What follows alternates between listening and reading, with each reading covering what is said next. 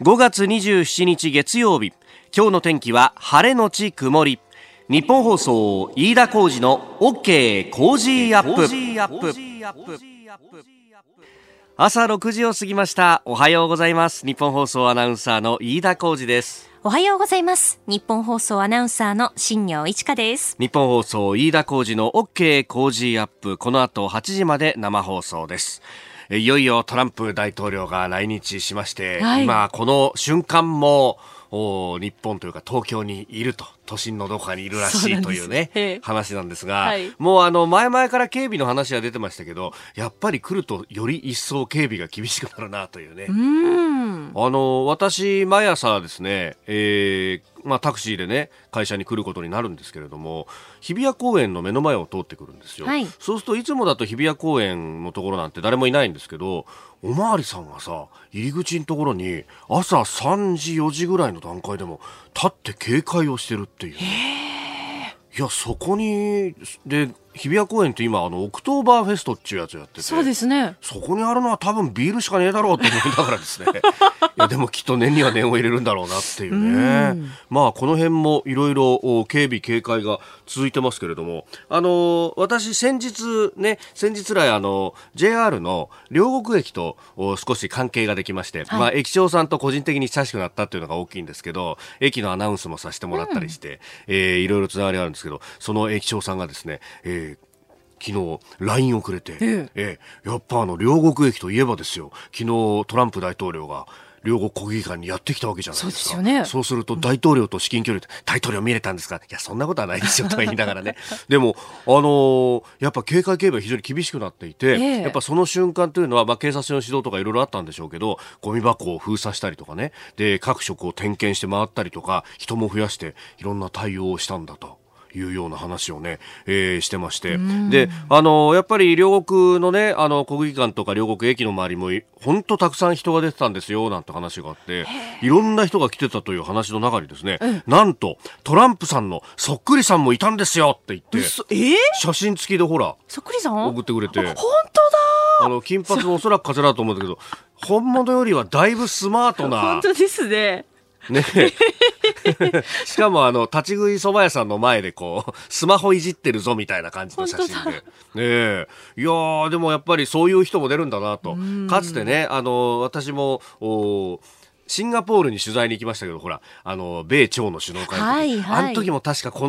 のトランプさんのそっくりさんと、あと、キム・ジョンウン氏のそっくりさんが話題になってましたけど、いや、もう至る所に出没するもんだなやっぱりね、そういうもんなんですね。ねうん、でもさ、あの、安倍さんのそっくりさんっていうのは質問しないんだなと思って。確かに。それは盲点かもしれないね。なるほど。ここからだったら。二人で並んで。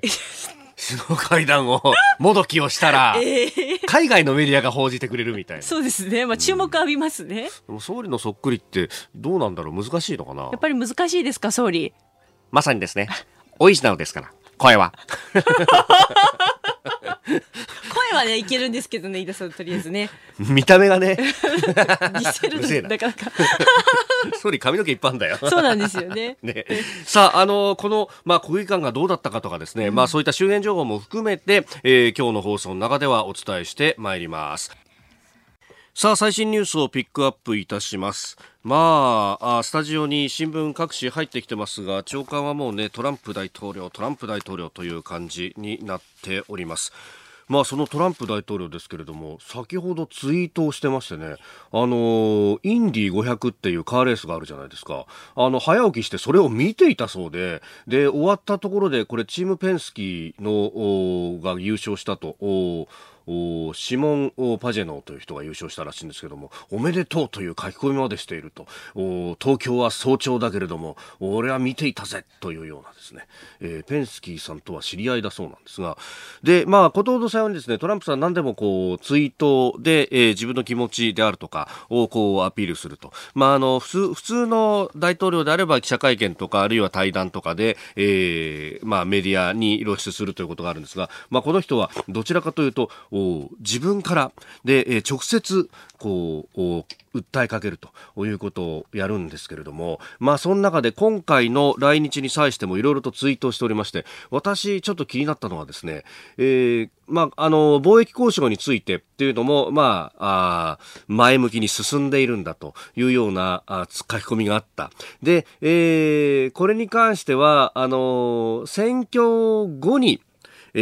ー、しっかりと話をするというようなですね、まあ、ある意味のこう猶予を持たせたっていうような感じの、こう、ツイートをしてるんですが、そこにですね、えー、 July というのをまず、えー、入れてきたと。あの、公式上はいつ選挙やるって決まってないんですけど、7月っていうのがまず入っててる点が1点。で、え、 July の後にですね、 elections になってて、これが複数形になってるぞと。まあ、あの、私英語詳しくないんで、ひょっとしたらその慣例としてね、えー、選挙っていうものものを名詞で使うときは S つけるのかもしれないんですけど、え、エレクションじゃなくて、エレクションズってことは、参議院選挙だけじゃなくて、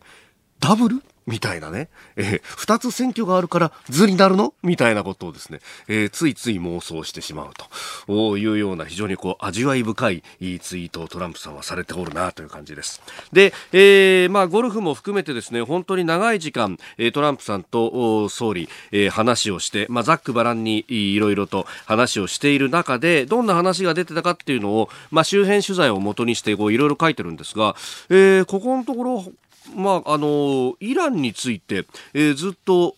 独自ネタを出し続けているのが読売新聞でありまして、えー、今日の一面トップもトランプ氏首相のイラン訪問期待、えー、貿易協定は参院選後にというふうに見出しを取っております。あの先日、まあ、トランプさんが日本に来る直前イランのザリフ外相という方が、えー、急遽日本にやってきて、で、えー、話をして帰っていったと。まあ、このあたりも、流れとしてはあるのかなというところなんですが、この間ね、ちょっとあの、去る外務省の高官と話をする機会があったんですけれども、このザリフの訪日っていうのは本当に急に決まったんだよと。で、えー、まあ、アメリカとの関係、イランはニッチもサッチもいかない中で、えー、どこに打開点を見出すかっていう時に一番その自分たちの主張がじゃあアメリカ大統領に届くチャンネルっていうのを世界中で探すと今は日本の安倍総理なんだということを言うわけですね。で、えー、戦争は避けたいと。で、えー、そんな中で、えー、自分たちの意思というものを正確に伝えたいとなるとこのチャンネルを選んできたんじゃないかということが言われています。で、まあ、あそれも受けてたのか、まあ、トランプさんとの間で、えー、ゴルフをしながらね、えー、そんな話をイランに行くつもりがあるというような話をこう持ち出してでそれに対して、えー、それ期待していると、えー、早期のイラン訪問も期待しているというふうに、えー、トランプ氏は応じたというと。えまあこれあくまで読売が報じている内容ですけれども、まあこれね、あの、イランに行くということは、こういろいろな意味があるというふうに、まああの、関係者が解説してくれるんですね。で、あの、イランという国は、まあ、あ今、ローハニさんという大統領がいます。まあ、この人も当然偉いんですけれども、一方で、あの、イランは、あの、シーア派のイスラム教の国ではあるんですが、そのイスラム教の最高指導者のハメネイさんという人がいて、この人の方がえ実権の権力を握っていると言われてるんです。で、ところがですね、ハメネイさんは基本的にあんまり、えー、イランの外に出ない人でもあると。まあ、もちろんその外交云々というところは全部ローハニさん以下、えー、政府側に、えー任している部分があるからっていうのもあるんですけれども、ハメネイさん、こう、外に出れないと。だから、こっち側から行くしかないんだけど、アメリカ大統領がいきなり行くっていうのはなかなか難しいというところで、えー、総理が行って、まあ、ローハニさんとの会談というのはもちろんやるでしょう。それと並んで、あるいは公式には出ないかもしれないけれども、ハメネイさんと話をするということがもしあると、これはかなり突っ込んだ、本当に仲介外交というものができるかもしれないと。それは日本の外交にとっては日本が仲介するなんてなかなかやったことないですからね。で、えー、それで紛争の未然防止ということになるとこれは大きな実績にもなるし、えー、まさに、えー、日本国憲法にも書いてある、えー、世界的に名誉ある地位を占めんと思うと、えー、平和を希求する国際社会においてというところをこれ体現することにもなるというところなんですが、まあ、果たしてどうか。その辺もひょっとしたら今日首脳会談で話すかもしれません。首脳会談の話については後ほど須田慎一郎さんとも7時台深めていこうと思っております。ご意見お待ちしております。COZY コージーアットマーク 1242.com です。時刻は6時58分になるところです。さあ C 台はコメンテーターの方々登場須田慎一郎さんです。おはようございます。おはようございます。暑いですね。うんとこの体型の人間にとってね 一番辛い時期がやってきたなと。しかも早いじゃないですか。早すぎるよねこれね、えー、まだ5月っすよ。5月ですからね。5月でもう汗もできちゃいますよねこれね、え。ー、えー、そんな中ですが今日もよろしくお願いします。まもなく7時になるところです。リスナーの皆様にプレゼント働く人の心を育てる月刊誌「モラルビズ」300円今なら1冊無料で差し上げています。職場の風土を変えたい。上司や同僚部下との人間関係を良くしたい。ビジネス現場で直面する課題解決方法人間力を高めるヒントが満載。物を作るだけじゃつまらない。人を作る企業を応援したい。公益財団モラロジー研究所発行モラルビズ。詳しくは日本放送飯田浩司の OK 工事アップホームページのバナーをクリック。モラルビーズ5月27日月曜日時刻は朝7時を過ぎました改めましておはようございます日本放送アナウンサーの飯田浩司ですおはようございます。日本放送アナウンサーの新業一華です。あなたと一緒にニュースを考える飯田浩二の OK 工事アップ。7時台はコメンテーターの方々とニュースを掘り下げてまいります。今朝のコメンテーター、ジャーナリスト須田慎一郎さんです。須田さん、おはようございます。おはようございます。須田さんには番組エンディングまでお付き合いいただきます。では、最初のニュース、こちらです。トランプ大統領来日、猛暑の中、ゴルフに大相撲観戦。おとといの土曜日令和初の国賓として来日したトランプ大統領は昨日安倍総理と千葉県茂原市でゴルフを楽しんだ後両国国技館で大相撲夏場所千秋楽を観戦し優勝した朝乃山関にトロフィーを贈呈しました安倍総理は夜は大統領の食の好みを入念に調べて六本木の炉端焼き店を選定するなど2人は昨日3食とも一緒に食事を共にし親睦を深めたものとみられます。まあなんかもうゴルフも定番になりましたし、はい、そして、えー、夜ご飯も含めてそう3食全部っていうのはね、うん、これ以上ない蜜月アピールと。そうですね。あまああのこの手のね外交で私よく言うんですけれども、はい、一番大事なこと必要なことは何なのかっていうと、うん、まあ、よくねケミストリーが合う、まあ、化学反応というふうな、えー、ことなんですけれども、はい、えー、気が合うっていうのが、えー、まあ、いろんな交渉をしていく大前提としてね一番重要なんじゃないかなと思うんですけども、そういった点で言うとね、はい、あの戦後の第二次世界大戦後のですね、日米関係の中で、はい、えー、これまでですね、まあ、トランプ、えー、あるいは安倍さんの以前にですね、えじゃあ一体誰が、どのね、組み合わせが一番ケミストリーがあった、えー、日米首脳同士だったのかというと、意外や意外、はい、えー、海部俊樹首相とですね、えブッシュシニア、パパブッシュ。え、そうなんですか、えー、これが一番実を言うと気があったとされてるんですよ。そうなんですか、えー、いや、他にもほら、小泉さんとかね。まあ、これ相手ドン引きしてましたからね。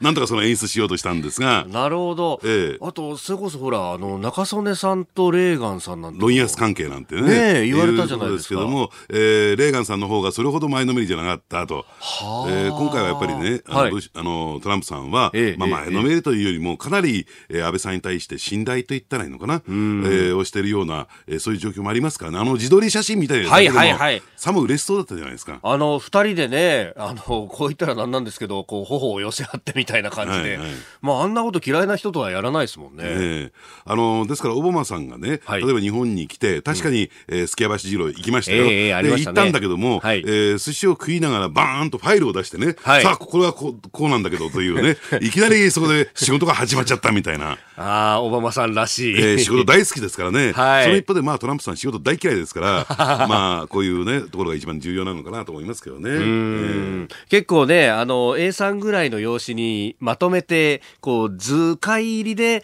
説明をしないとなかなか入っていかないみたいな話もありますもんね。えー、まあ、でもね、まあ、首脳ですから、トップですからね、はい、その細かいところまでね、うん、あれこれ指示することなく、大枠を決めるっていうのが一番重要なんじゃないかなと思いますけどね。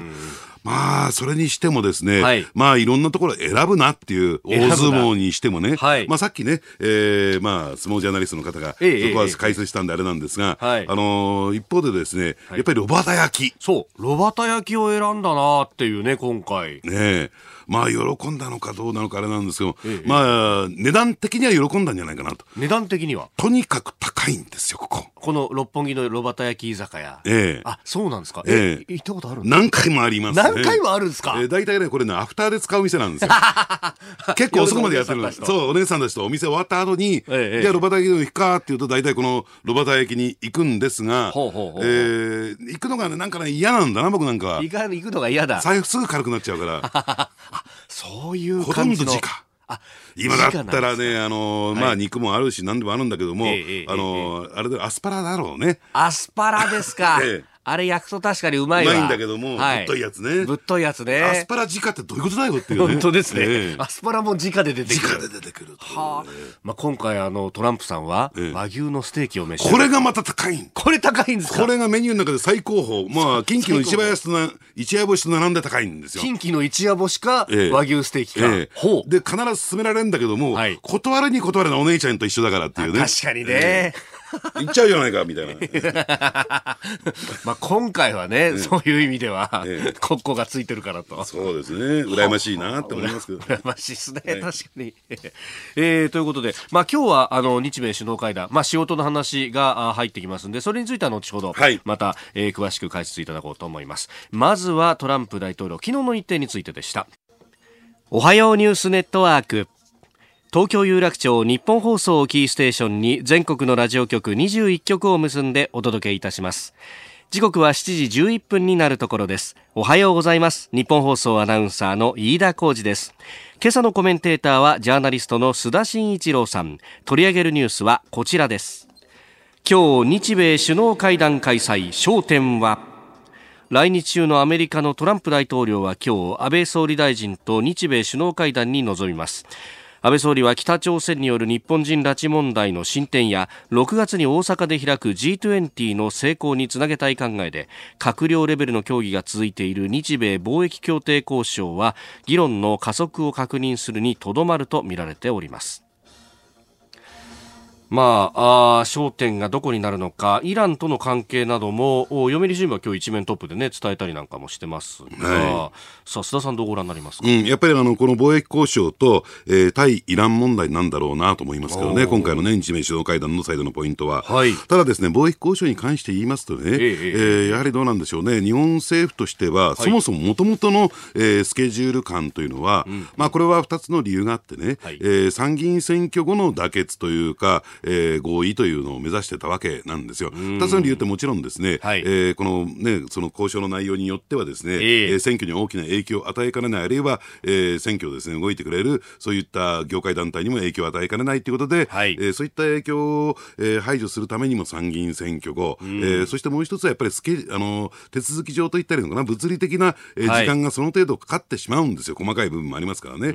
あのですから、そういった意味で言うと、トランプさんとしては、はい、えー、早い結果を出して、やっぱり、ええー、まあ、来年の、えー、暮れに、えー、大統領選挙を抱えてるわけですからね、はい、早々に有権者にアピールしておきたいと思ったんでしょうけども、まあ、とは言ってもですね、えー、まだまだ大統領選挙まで間があるから、このあたりは、はい、えー、一つ日本に貸しを作っておこうということなんだろうと思いますね。ただ、あの、どうなんでしょうね、この貿易交渉の中で、私はね、実を言うと最大の焦点というのは、はい、まあ、メディアはですね、農業分野、えー、特に牛肉を取り上げてますけども、えー、むしろ、為替条項。為替条項。えー、えー、ここ最近ですね、パタリと、えー、その動きが止まってますけれども、そうですね、果たしてこれがですね、はい、えー、何らかの、その、なんていうかな、アメリカの要求に応えて、うん、えー、決め事をしなくちゃならないのかどうなのかね。はい、日本としてはやっぱり、えー、ね、異次元の金融、日銀による二次元の金融緩和っていうのは、うん、その、為替の問題とワンセットになってるわけですから、はい、そこにね、高をはめられるっていうのは、えー、やっぱり何としても避けたい。うん、だからそのあたりにね、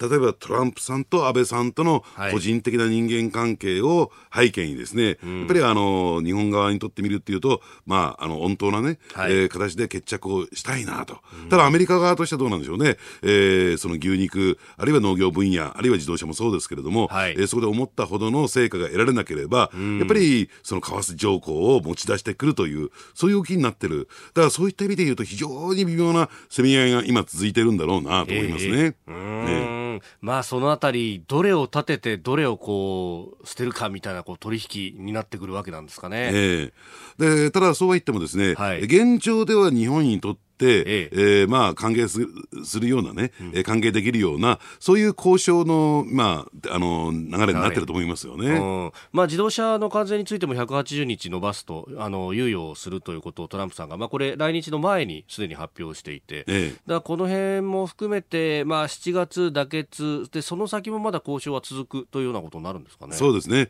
あの、ですからそういった意味で言うと、あの、どうなんでしょう、その、投資の分野、はい、え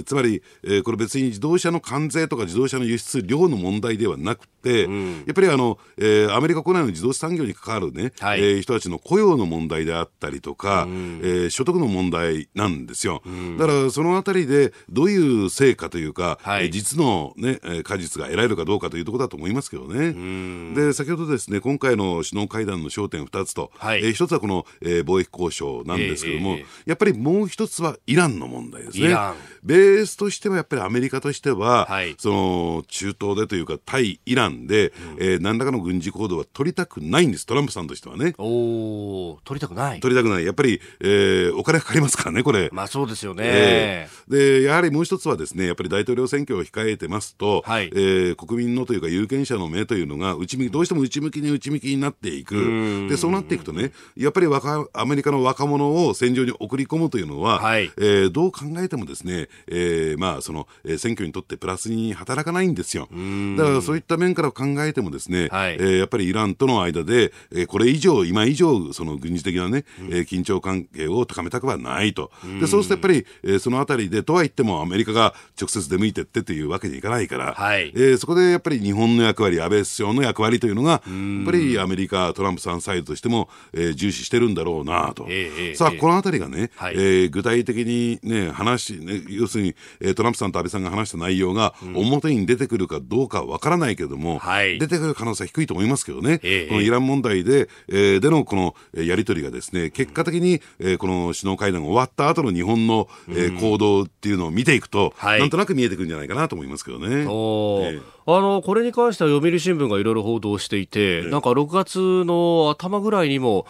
イランとサウジに行くんじゃないかみたいな話まで出てきてますよね。えだからそういった点で言うと、やっぱりこの G20 で、また再びね、うん、えー、トランプさんと顔を合わせるわけなんだけれども、はい、えー、その時にですね、やっぱり、えー、なんていうかな、あの成果と言ったらいいのかな、えー、結果というのをね、まあ、最終決着はしないでしょうけども、はい、やっぱりその間にそういった動きが起こってくるんじゃないかなと思いますけどね。あどういう感触だったかとか、そうですね。ええ。そこはね、本当にね、はい、これはどちらかというとアメリカ国務省サイドから得た情報なんだけども、ええ、期待してますよ、アメリカは。あ日本のその、ね。えー、交渉というか、えー、イラン側の思惑を、ええ。ー、ね、あのー、日本を通じて通じて知るということに関してね。ああ、あのー、僕も外務省の人なんかに行くと、これ、あのザリフ外相っていうイランの人がいきなり来たじゃないですか、ええ、あれも昔だったらそんなこと言われたってアメリカがなんていうか分かんないから断るところやっぱり信頼関係があるからとりあえず受けるとかいうこともできるんだと、え、あれ突然来ましたもんね。そうですね。でなおかつやっぱり日本とイランの関係っていうのは、はい、基本的にすごくいいんですよ。うん。ええですから、そのイラン日本関係、それでアメリカ日本関係っていう点で言うと、はい、やっぱりその仲介役、仲立ち役としては、うん、えベストなんじゃないかな、日本の、ね、存在というのはベストじゃないかなと思いますけどね。ええでは続いて2つ目、こちらのニュースです。大阪維新の会と公明党大阪府本部都構想で最終合意大阪維新の会と公明党大阪府本部はおととい大阪都構想の是非を問う2度目の住民投票を実施することで最終合意しました。1年をめどに都構想案をまとめ来年秋から冬に住民投票を実施する見込みです。まあ、あの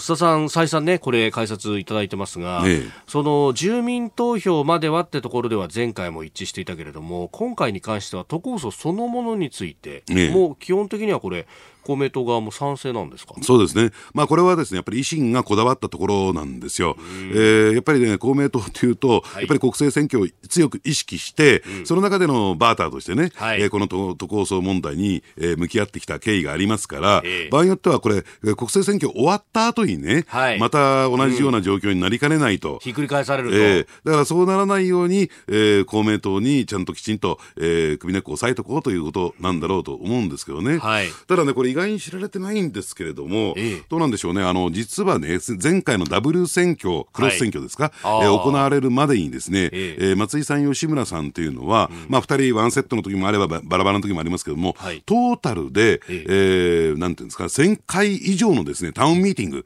開いてるんですよ。ほー、やっぱり1000回以上、ええ。これは前回のですね、えー、住民投票の反省に立ってですね、はい、住民投票やると言ってもですね、うん、えー、それぞれの、えー、市民がですね、まあ、理解しているわけじゃなかったということで、やっぱりこれ、どういうメリットがあるのか、どういう形でやるのか、うん、えー、不安はどう解消されていくのか、はい、みたいなところですね、非常にきめ細かく、えー、タウンミーティング実施してるんですね。えー、で、まあ、そのあたりってほとんどメディア報道しないんだけれども、うん、やっぱりこれって結構大きな、えー、効果をもたらしてるんじゃないかなと思いますけどね、まあ、おそらくですね、これからもまた、えー、繰り返しこの種のタウンミーティングっていうのは開かれていくでしょうし、はい、どうなんでしょう、やっぱりそのあたりについてね、えー、えー、公明党が中身について賛成するんだったら、そのタウンミーティングにも公明党の、えー、議員もですね、はい、えー、会司会議員もですね、参加するなんていうことになってくると、うんうん、えー、これはですね、公明党も、えー、かなり本気だなと。ね。おそらくそのあたりをですね、はい、えー、打診していくはずなんですよ、水面下で。維新は。もう賛成だったら一緒に行きましょうよ、タウンミーティング。やっぱり。なるほど。ねこの辺りのメンバーっていうのかな、はい、をちょっと注目しといた方がいいのかなと思いますけどね。その核みたいなもの。そうですね、えー、でも、この協定案の中身まで一緒に詰めていこうと、ある意味、維新側も妥協する部分があるというようなね、含みを持たせた会見ではありましたけど、えそうそう中身、これから詰めていくっていうこと。そうですね、あのですからね、ただね、ポイントなのは、はい、特別区っていうのが今度作られるわけですけれども、えーはい、そこの議会のですね権限であるとか、はい、えー、区の予算権であるとか、そのあたりがですね、はい、やっぱり公明党の市会議員にとってみると、うん、やっぱりあの、なんていうんですかね、やっぱり自分たちの身分がなくなるっていうのが一番の、えー、アレルギー反応なんですよ。はい、だからそれが区議会っていうかな、うん、区議に降りてきたときに、はい、どうまたそこを確保するのかっていうのが、これは非常に政治的に強いですね。駆け引きになる、ね、駆け引きになると。えー、ああ、既得権が絡むわけですもんね。そうですね。うん、えーえー、このあたり、まあ、あまだまだね、先の話なんでいろいろと見ていきたいと思います。えー、この時間、ジャーナリスト須田慎一郎さんとお送りしてまいりました。日本放送でお聞きの方、この後も須田さんにお付き合いいただきます。以上、全国のラジオ局21局を結んでお届けしました。おはようニュースネットワークでした。今朝のコメンテーターはジャーナリスト須田慎一郎さんです。引き続きよろしくお願いします。はい、お願いします。続いて、教えてニュースキーワードです。解散風。衆議院が解散しそうな政界の動きを風に例えた言葉解散風ですが今年の初めから永田町が解散風を煽っていると盛んに報道されております、えー、ところが実際本当に風が吹いているのはどこなんでしょうか、えー、須田さんが取材によって肌で感じた風が生じている場所を明かしていただきます。永田町、まあ、この辺りね、政党の本部がいっぱいあるんで、えー、政界のことを指したりしますが、解散風、解散風言われてますけれども、ねええ。あの、やっぱりね、あの、衆議院の解散、国会の解散っていうのは、首相の体験というふうに、大きな権力で体験と言われますよね。あの、だから、まあ、衆議院を解散することができるのは、えー、総理大臣だけと、はい、えー、されてるわけなんですが、あの、実はね、えー、総理大臣だけではないんですね。私の、えー、過去のですね、えー、まあ、政界取材によるとね、だけじゃない、えー、えー、これは何かというと、今日のキーワードである解散風。なんですよ。はい、えー、えー、つまり、解散風って一体ね、これがどうして、えー、影響を与えるのかっていうと、はい、そろそろ解散になりそうだ、首相はどうも、えー、解散に踏み切りそうだ、えー、あるいはね、えー、いろんなこういうね、解情報、解メールが回ってきたみたいなところで、はい、浮き足立ってくるんですね。えー、えー、えー、そうするとやっぱりね、選挙に向けて動き始めるというね、はい、えー、そういう流れ、動きがやっぱり起こってくるんですよ。まだ総理からはですですね、何も言ってないし、はい。えー誰かね、その政権の、えートップの人たちが何かを言ったわけではないけれども、ただ、えー常在戦場、いつ選挙にあってなってもおかしくないというのが衆議院ですからね。はい。で、そうするとそろそろありそうだっていうと、ちょっと準備しとこうかなとかね、ええええええ。ポスター用の写真撮っておこうかなとかね、はい。えー少しパーティーもやってみようかなとかね、動き始めて、ええ。えー特にお金を使い始めると、はい。やっぱりね、もうそれがかなり動きが激しくなってくると、もう止めようがなくなっちゃうんですよ。既成事実みたいになっちゃうと。ええ。だから誰も何も言ってないのに、はい。えー現場が動き始めると、いかに首相が、えーね、それ誰が言ってるの解散するなんて言ってるのか分かんないけども、俺はやるつもりがないよと言ってもですね、はい。一旦動き始めた、ええ。一旦転がり始めたね、えー石はですね、止まらなくなっちゃう。これを解散風の効果なんですね。そういった点で言うとね、先週ぐらいに私、はい。えーまあ、いろんなところのですね、ええ。農業団体、農協だとかね、おうおうおう。えーそういったところ回ってみたりですね、はいあるいは建設業界とかも、えーはい。回ってみたんだけども、ええ。やっぱりね、ええ。一番最初に私に聞いてくるのは、どうですか、さん、ダブルはありますか、ね。解散どうですかね、はい。えどうですかねって聞くっていうことは、もうその準備を始めようとしているとはい。いう状況になってるんではないかなと、ええもう完全にですね、はい。現場と言ったらいいのかな、はい。その第一線を浮き足立ってますよ。もうちょいあの解散風が吹いたら、はい。はっきり言って動き始めます。あ、もうかなりこうマグマが溜まってるような状態で。えで、その点考えてみるとですね、はい。えーこれどうなんでしょう、6月26日会期末なんですが、はい。会期延長するのかどうかも、ええ。まだはっきり決まってないんですよ。ああ、そうですよね。ええで、その一方で、はい今予算委員会、はいねえー開店休業状態。そうですね。何もやってない何もやってない。というところから考えて、普通だったら延長ないんですよ。やることないから。やることないですもんね。延長しちゃって。法案がかかってるわけじゃないだからそこじーっと見てるんだけども、はいえーまだその何の音沙汰もない、というところで言うと、やっぱり疑心暗鬼がどんどんどんどんどんどんどんどん今膨らんでる、えー最中なるほですね。ど。だからそのあたりのこの、えー現場第一線の動きが今後どうなっていくのかなと。もっともうちょっと吹いたら、ももうちょっと吹いたら。う動き始めますよ、これ。なるほど、ええ今のところ6月26日が会期末になっていて、ええでその会期末でえ国会を閉じた場合には、ええ自動的に法律の規定でえ7月21日がえ参院選の単独でやる場合もお投開票日になると、ええただここに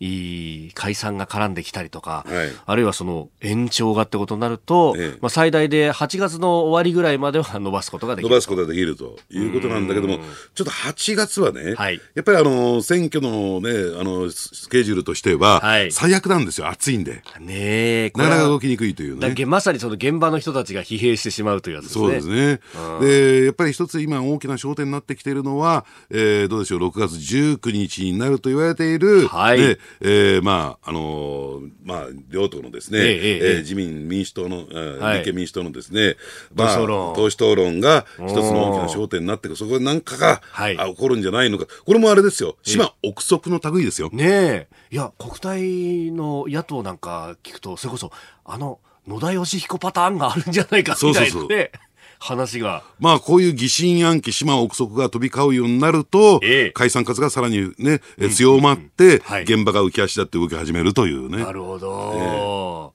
えー今日のキーワードは解散風でした。時刻は7時42分になるところです。さあ、番組からスペシャルなお知らせです。再来週6月10日からの飯田浩二の OK 工事アップはこんな企画をお送りします。コージー飯田の突撃隣の外国人。進むインバウンド、今年行われるラグビーワールドカップ、そして来年は東京オリンピック・パラリンピックと、ここ数年、日本には外国人が急増しております。日本にやってくる外国人は日本をどう思っているのか、日本の魅力は何なのか、どんなところに不満や不便を感じているのか、私、飯田が韓国、中国、インド、ミャンマーなど、えー様々な方々に突撃取材をいたします。コージー飯田の突撃隣の外国人は6時15分頃からです。そして7時台にはニュースを解説していただくコメンテーターの方々のラインナップ、ここでご紹介します。6月10日月曜日は須田慎一郎さん、11日火曜日有本香里さん、12日水曜日高橋洋一さん、13日木曜日辛坊二郎さん、14日金曜日青山茂春さんです。もちろんプレゼントもご用意しています。丸くて緑色で食べるとメロンメロンになるあれおを毎日5人の方にプレゼント素晴らしい !I'm Koji! 思い出は？日本の人 大丈夫かしらこれ。コージー飯田の突撃、隣の外国人は再来週6月10日からです。時刻7時44分になるところです。お送りしております日本放送飯田浩二の OK 工事アップ。お相手、私日本放送アナウンサー飯田浩二と新業一華がお送りしています。今朝のコメンテーターはジャーナリスト須田慎一郎さんです。須田さん引き続きよろしくお願いします。はい、お願いします。続いてはここだけニューススクープアップです。この時間最後のニュースをスクープアップフィアットがルノーに今日にも経営統合を提案。欧米の自動車大手フィアットクライスラーオートモービルズがフランスのルノーに経営統合を提案することが明らかになりました統合が実現するとルノー日産三菱自動車の4社の世界販売は1500万台を超えフォルクスワーゲンを抜いて首位となりますえー、今日にも FCA と呼ばれるフィアットクライスラーオートモービルズの方が提案をすると、えー、今日は日経新聞がこれ一面トップで伝えているというところです。自動車業界の再編ですが、ね、あのむしろこれウォール・ストリート発なんですよね、はい、情報としては。ですからまあアメリカ側から出てきた話であって、うん、まあ、そこが一つ大きなポイントとなってね、はい、やっぱり日米を、えこの3局がですね、えー、えー、を股にかけた、まあ、こういう企業グループができるということなんだろうと思いますけれども、はい。うん、だからちょっとアメリカマーケットっていうところにね、えー、ちょっと注目していただきたいなと思うんですけれどね、だから、あのー、そういった点で言うとですね、はい、どうでしょう、その中でね、やっぱり日産が、うん、えー、どの程度その主導権を発揮できるのかどうなのか、うん、やっぱりね、えーまあ、これだけですね、あの経営統合が進んでくると、やっぱりあのー、なんていうんですかね、日産としては、えー、地盤沈下と言ったらいいんですかね、うん、えー、やっぱりこのルノーがですねこの主導権を発揮するというね、はい、えー、それの見込みがあるからこそ、ルノーは、えー、この、えー、経営統合に、経営統合というのも経営、えー、合意にです、提携にですね踏み切ったんじゃないかなと、私は思いますよね。だから日産、ちょっと後手後手に回ってますよね、ここね。あそういう点で言うと。はい、でやっぱり、えーまあ、この狙いというのは、はい一つあるのは今世界的に進みつつあるですね、えー、部品だとか資材のですね、共用化、うん。はい、えー、同じものを使っていこう、ベースについては同じものを使っていこうじゃないか。うん、で、それはやっぱりね、えー、従来とは違って、電気自動車、はい、ここを見据えた上でのその部品資材の共用化というところなんだろうなと。だから、えー、やっぱり電気自動車のあの一つの、えー、ネックっていうと価格面なんですよ。はい。えー、その価格をいかに安く抑えることができる体制を、えー、作ることができるかというところへ向けて、えー、全部これを動き始めている。で、そしてやっぱりね、あの、電気自動車っていう点で言うと、あの、トヨタが一時期進めていた水素自動車、はい、これもまだまだなくなったわけじゃありません。はい、で、何が言いたいのかっていうとですね、うん、やっぱりデファクトスタンダード。はい、デファクトスタンダード。うん、えー、要するに、その世界標準をどこが握るのか。はい、これが今、熾烈なですね、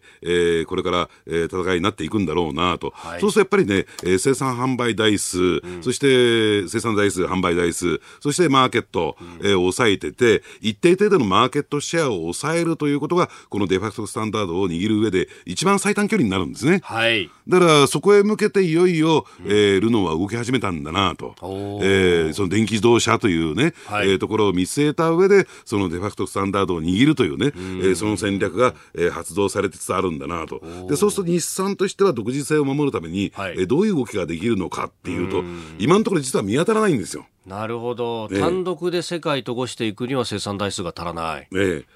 で、コストも、えー、高止まりしてしまう、はい、結果的に車両価格が高止まりしていて、えー、競争力がさほどない、じゃあ、そうするとやっぱりここについていかざるを得ない、はい、ついていくにあたって、えー、じゃあ、えー、日産としてね、うん、あのその資本の部分でも、はい、えー、主導権握れるのかっていうと、ちょっと心もとないルノー大株主みたいな、えー、だから、いずれですね、はい、僕はね、まあ、こういう言い方したくないんだけども、えーまあ、飲み込まれていく運命なのかなと思いますけどね。もともと日産自動車ってところは電気自動車では先行してたような気がするんですけど、リーフであるとか。そうですね。ねえ。えー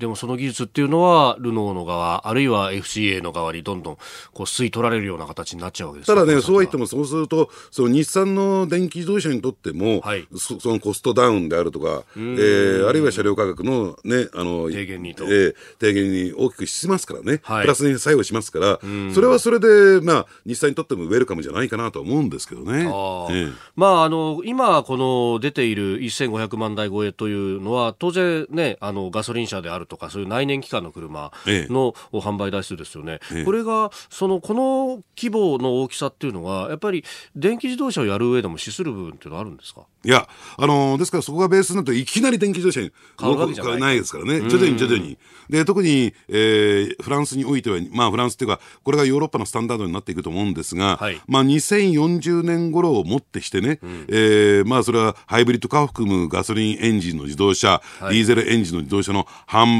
は法律によって禁止されますから。ああ、なるほど。もう売っちゃいけませんよという状況に20年後は、ま、間違いなくなっていくんですよ。はい。まあ、だからもうタイムスケジュールできちゃってるんですね。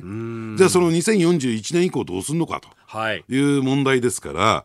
そこへ向かっても動き始めてるんですよその辺の危機感というか、お尻切られてるっていう感じが、ルノーにはあって、日産だとか日本の企業になかったってことなんですか、まあ、あんまりないんじゃないかなと思いますけどね。で、これはもちろん言うまでもなく、はい、えー、CO2 の、ね、排出量の抑制というのと、ワンセットで進んできてますから、はい、だって、その CO2 の、ね、排出量を抑制していく、その目標をどうクリアするんですかと、ね、パリ協定のね、はい。という点で言うとですね、もうどうしても電気自動車っていう方向に動かざるを得ないんですよ。ね、でそうするとそれはもう待ったなしのいやちょっとまだ技術がね,、えー、ねできてませんから、はい、えー、対応できませんとかね、えー、まだまだ価格面でコスト面で高いから、えー、対応できませんとかっていうそういう言い訳は通用しないっていうね。何が何でもやんなきゃならないっていう状況ですから、ええ、でこの電気自動車の世界にはそれこそあのアマゾンだとかグーグルだとかっていう IT の大手もこう結構視野に入れて参入しようとしてますよね、ええ、かなり厳しい戦いになるじゃないですか。そうですね。ですからその電気自動車とワンセットで自動運転装置と